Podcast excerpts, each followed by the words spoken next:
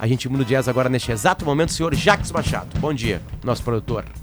Olá, Potter, PG e Mari, os Olá, nossos Jax. ouvintes, muito bom dia. Estamos com uma convidada ilustre hoje aqui no nosso estúdio. A atriz Mariana Xavier está conosco aqui. Seja muito bem-vinda ao Timeline. Obrigada, obrigada pela receptividade. Falei que eu não estou com a minha energia plena, como costuma ser, mas eu tenho certeza que sairei daqui melhor do que entrei. Mariana, esse, Ah, programa, esse programa aqui tem uma, uma potência de ser um divã. Então, se quiser botar pra fora todas as Ótimo. suas agruras, Ah, é. que bom A gente saber. conversa, a audiência adora isso, assim, sabe? Ótimo, acho maravilhoso. Eu eu sou essa pessoa, né? Eu sou essa pessoa que constantemente sai desse lugar da celebridade intocável, que acorda de cílios postiços e que está sempre muito feliz. E eu falo as verdades do ser humano, assim. Eu acho que é justamente isso que me conecta tanto com o meu público, né? E a peça é sobre isso É, também. né? Tu estás com problemas pessoais que nós não vamos falar no ar aqui só se tu quiser, que toda a humanidade passa em algum momento. Certo? Sim. Né? Às vezes o tempo é bom pra curar e tudo mais. O palco é bom pra curar? Muito. Assim, claro Porque que nós um... três aqui não temos o palco pra curar É, esse tipo então, problema. e- esse espetáculo em especial, ele é muito curativo. É, e por isso que eu tô tirando forças do além para fazê-lo, porque é isso, ele, ele se conecta de uma maneira muito bonita, assim, com o público. É, a gente já fez 15 cidades, né? E, ah, e a gente recebe mensagens assim lindíssimas das pessoas falando como se sentiram acolhidas, como saíram do teatro se sentindo mais leves, né, mais abraçadas e tal. E eu costumo dizer no, no começo do espetáculo que o objetivo dessa peça é que a gente saia do teatro melhor do que a gente entrou. E isso costuma funcionar tanto para quem está me assistindo quanto para mim. Em vários momentos eu entrei para fazer o espetáculo não estando tão bem, passando por momentos difíceis que todo mundo passa, não é mesmo? E saí de lá me sentindo melhor e eu espero que aconteça isso hoje, pelo amor de. Deus. Aliás, eu- eu, só quero dizer o nome do espetáculo. Eu ia dizer também, Ah, aham. então é antes do ano que vem, né? É teu primeiro espetáculo solo, né, Mariana? E tá em cartaz amanhã, sábado e domingo. Hoje, hoje, amanhã Ah, e domingo. Gente, desculpa, Hoje é eu achei sexta. que hoje, hoje é sexta, dia 3. Graças a Deus, hoje é sexta. Sextou. Hoje, amanhã e domingo no Teatro São Pedro. Na aqui em Porto reabertura do. São Pedro. Olha isso, gente. Vê se eu não tenho que, eu tenho que dar meu jeito de fazer. Eu tenho que dar meu jeito. É a tua do primeira vez no São Pedro? É, eu, eu estive no São Pedro como espectadora muitos anos atrás, acho que para lá de 20 anos atrás, quando eu fui ver o Beijo no Asfalto, que estava aqui. É, e como atriz eu nunca estive lá e eu, eu tô honradíssima, imagina, de abrir a temporada, né? Aliás, eu tô muito chique, porque ano passado a nossa turnê começou pelo Teatro Amazonas, que é uma coisa deslumbrante também. E 2023 a gente está começando pelo Teatro São Pedro. Então, assim, eu, eu, eu estou realmente acreditando que a energia do Teatro São Pedro e a energia do público gaúcho vai me fazer se sair desse teatro hoje muito melhor do que eu cheguei aqui em Porto Alegre Mariana, ontem. conta um pouquinho sobre. Eu achei a premissa do espetáculo muito legal, eu não assisti ainda, que é uma psicóloga, perdão, ao contrário, é uma faxineira que assume um papel de psicóloga no dia primeiro do ano ali, ou no dia Na 31. virada. Na É, virada do ano, e as pessoas ficam ligando desesperadas e É, elas a- dando conselhos. A peça Como se é que é passa, a peça se passa na noite de Réveillon, na Central de Apoio aos Desesperados. Eu estaria ligando para lá hoje, com certeza. É, a Central de Apoio aos Desesperados é uma espécie de CVV, né? É o nosso CVV lúdico, nosso CVV da ficção. O CVV é o Centro de Valorização pela Vida. Que Isso. são aqueles grupos de apoio que alguém sempre liga quando tá precisando de uma É, é, um- ajuda. é o CVV é um serviço voluntário que Isso existe aí. no Brasil inteiro, né? É 188 o o número. É um serviço de apoio emocional e prevenção do suicídio, né? Muita gente acha que é só para quem tá pensando em se matar, mas não. É, é, é um serviço de todo, toda espécie de apoio emocional, né? As pessoas andam muito solitárias, assim. Inclusive, quando eu estava fazendo a preparação da peça, eu tive é, uma consultoria, digamos assim, de um voluntário do CVV. E ele falou, Mariana, é, às vezes a pessoa quer contar uma coisa boa e ela não tem com quem compartilhar. Olha só. O nível de solidão que a gente está vivendo nesse mundo de redes sociais, de milhares de amigos e na prática nenhum, é um negócio muito louco, né? Então, assim, a nossa peça é, é um- é uma homenagem, digamos assim, ao trabalho belíssimo que o CVV faz. Só que, óbvio, a gente trata isso com, com humor e tal. Então, é, é noite de Réveillon. A nossa, são sete personagens, né? Eu falo que é um crossfit teatral. e só que nós temos uma protagonista, que é a Dizuite. É ela, através do olhar dela, principalmente, que a gente conta essa história de como essas mulheres se conectam através do CAD, da Central de Apoio aos Desesperados. A Dizuite é a faxineira da Central de Apoio aos Desesperados e ela tá ali tentando terminar o serviço dela para poder passar a virada com a família. Sabe aquela pessoa que tá no trabalho, mas tá no telefone para saber se a cidra tá no gelo, se a mesa já tá posta, se as crianças tomaram banho, aquelas coisas. Só que a psicóloga que deveria ficar de plantão naquela noite, ela não aparece para trabalhar. E aí a Dizuite, que não foi preparada profissionalmente para essa função, mas tem toda aquela sabedoria do cotidiano, ela é quem vai atender as ligações desses desesperados e mostrar para essas pessoas que vale a pena viver e que ainda dá para ser feliz antes do ano que vem. Olha só. Tem um convidado nosso aqui, contumaz, chamado, chamado Rossandro Clinton. Ah. Ele já participou várias vezes aqui, né? Ele é um psicólogo, né? Ele é Enfim, muito né? bom. E, e, e quando a gente tá desesperado, a gente chama ele. O né? Rossandro. Ou, ou porque, que- eu já falei isso pra ele, ou quando caiu uma pauta nossa, ou porque a gente realmente tá desesperado e precisamos ouvi-lo. E ele é uma espécie de consultor terapêutico Sim, do ele- texto inteiro? Como é, que é? ele, ele. Bom, porque essa peça ia estrear em 2020, né? Tem todo esse rolê ainda. Eu quebrei a perna seis dias antes da estreia. Aí fiquei 50... Literalmente Bom, quebrou levou, a perna. então, exatamente. Hoje em dia, quando alguém fala quebre a perna, eu falo, não, pelo amor de Deus, que eu já quebrei. Porque, pra quem não sabe, né, é uma frase que se usa sempre que vai começar um espetáculo, né? Quebra a perna, né? Que é boa sorte. Só que a Mariana no meu quebrou caso, a quebrei perna mesmo. E, mas aí então a gente começou a ensaiar essa peça em 2019. E aí, na época, no- no- ali no meio dos ensaios, teve um dia que a gente teve um, um- tipo uma palestra exclusiva do Rossandro pra gente, falando sobre ansiedade, falando sobre depressão, falando sobre prevenção do suicídio. Então, ele deu uma bela de uma consultoria, porque, cara, a gente escolheu uma missão muito delicada, né? Que é usar o humor pra falar de um assunto muito sério. Que geralmente é a melhor arma pra qualquer assunto. né? Eu sempre acho. Eu falo que, que a comédia é uma.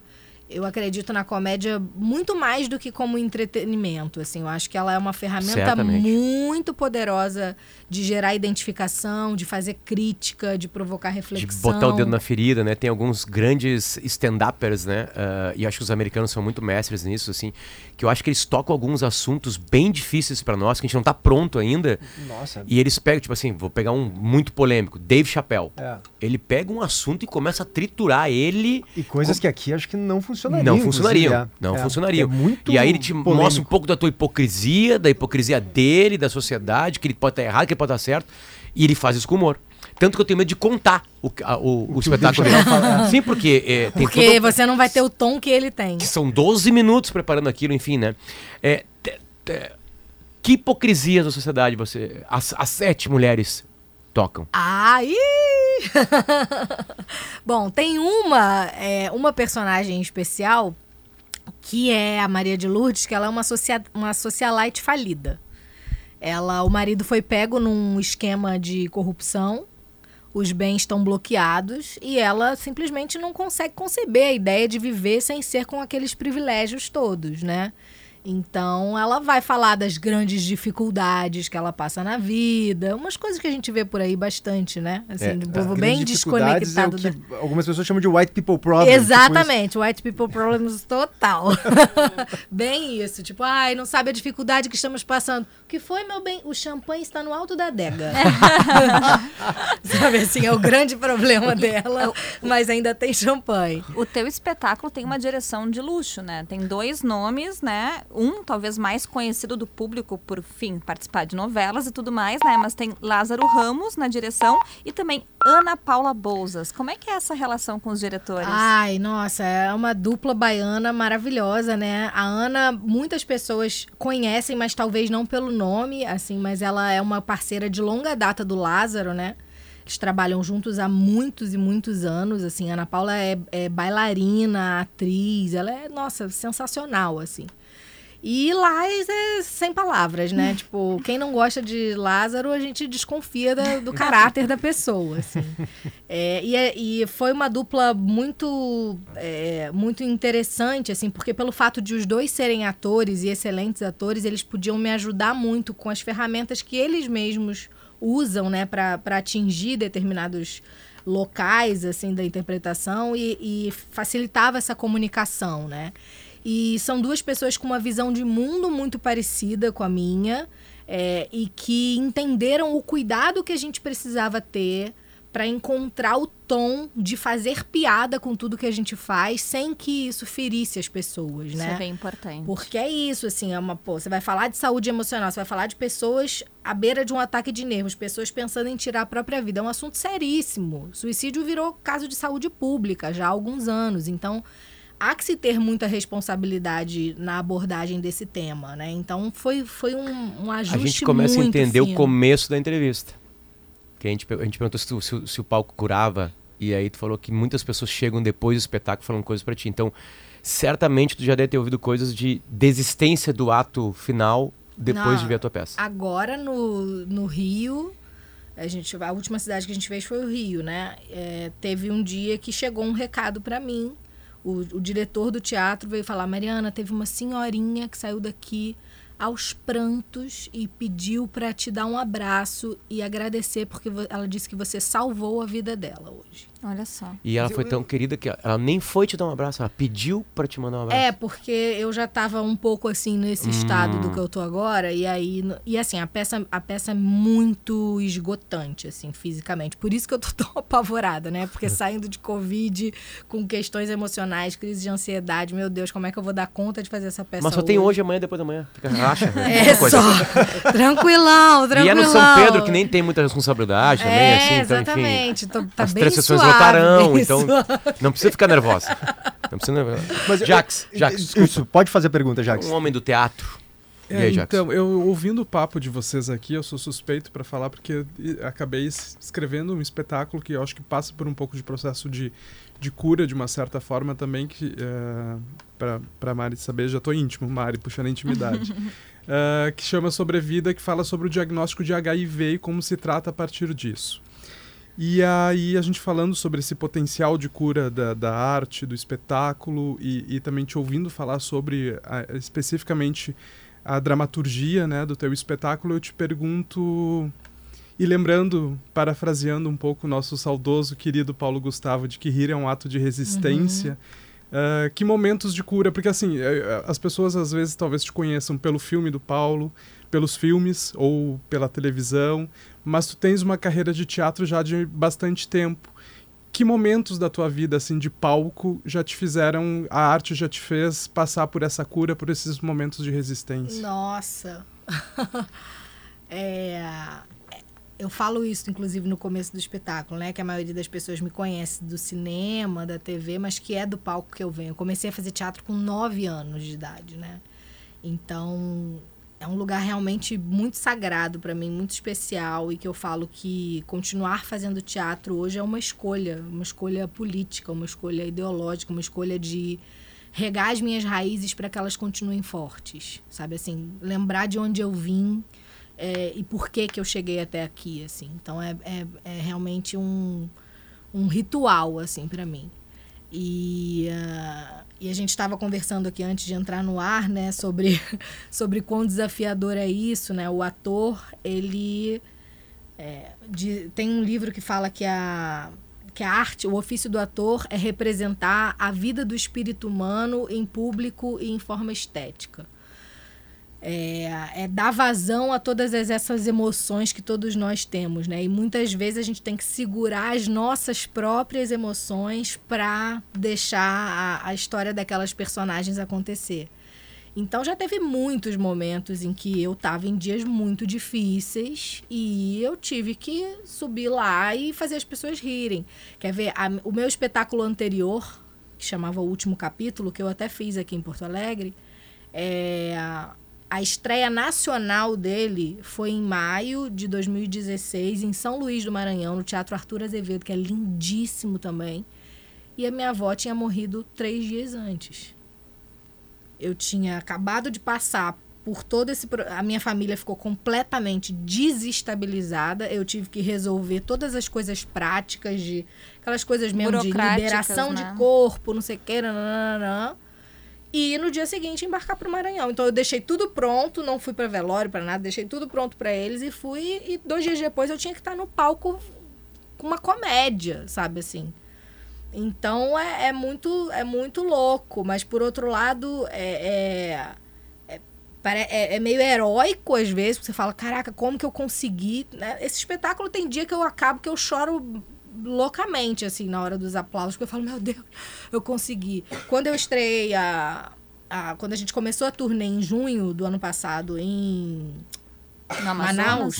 Manaus, é, eu, eu tinha tido Covid e eu tive, eu, eu tive Covid durante um filme que eu estava fazendo, que eu era protagonista. Então era um ritmo muito intenso de trabalho. Eu saí da Covid já para retomar o filme. Não tinha um dia sem, sem eu ter cena, diárias de 12 horas de trabalho. Foi muito intenso. Eu tive pneumonia pós-Covid Nossa. E tendo que trabalhar, e era uma coisa assim, gravando, segurava a tosse, fazia a cena, cortou. Mas era um nível de tosse, assim, detalhes sórdidos aqui. Eu não conseguia prender o xixi mais. Eu não tinha força no meu corpo mais. Tipo, uma tosse era um jato. Era um negócio desesperador.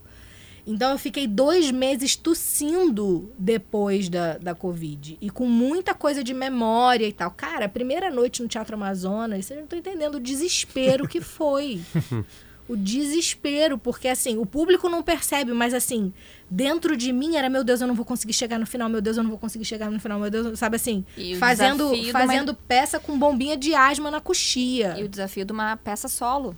Que não tem como tu Exatamente. pedir socorro pro colega. Não tem, tipo, esquecer o texto, ter alguém pra te lembrar. É. Não. Deixa eu te perguntar uma coisa, tu falando agora, me- me- eu me identifiquei contigo, tá? Ah, tu é uma atriz talentosíssima, reconhecida, tem um sucesso nacional que é. Isso tá posto. Tu te sente ainda um pouco. Como é que eu vou te dizer? Tem uma certa síndrome de impostor aí, de tu achar de vez em quando que tu não é tão boa assim, de ter uma insegurança, assim. Eu, eu sinto isso, frequentemente.